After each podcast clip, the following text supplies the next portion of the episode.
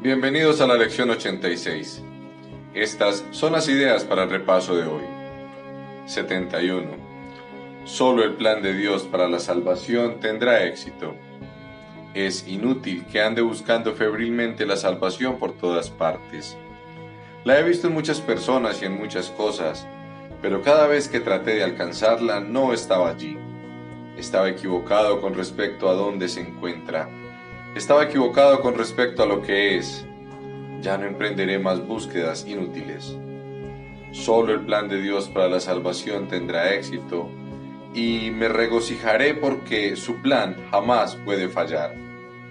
Estas son algunas de las variaciones que se sugieren para las aplicaciones más concretas de la idea. El plan de Dios para la salvación me librará de mi percepción de esto esto no es una excepción al plan de Dios para la salvación.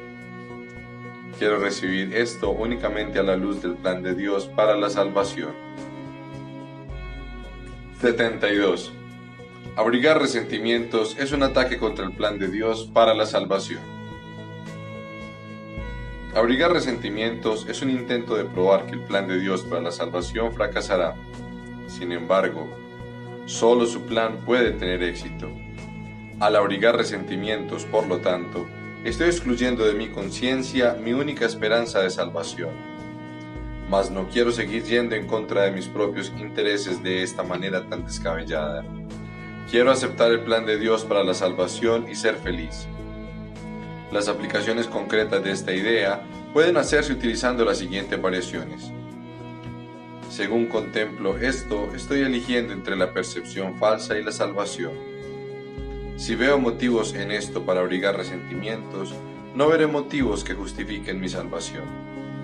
Esto es un llamamiento a la salvación, no al ataque.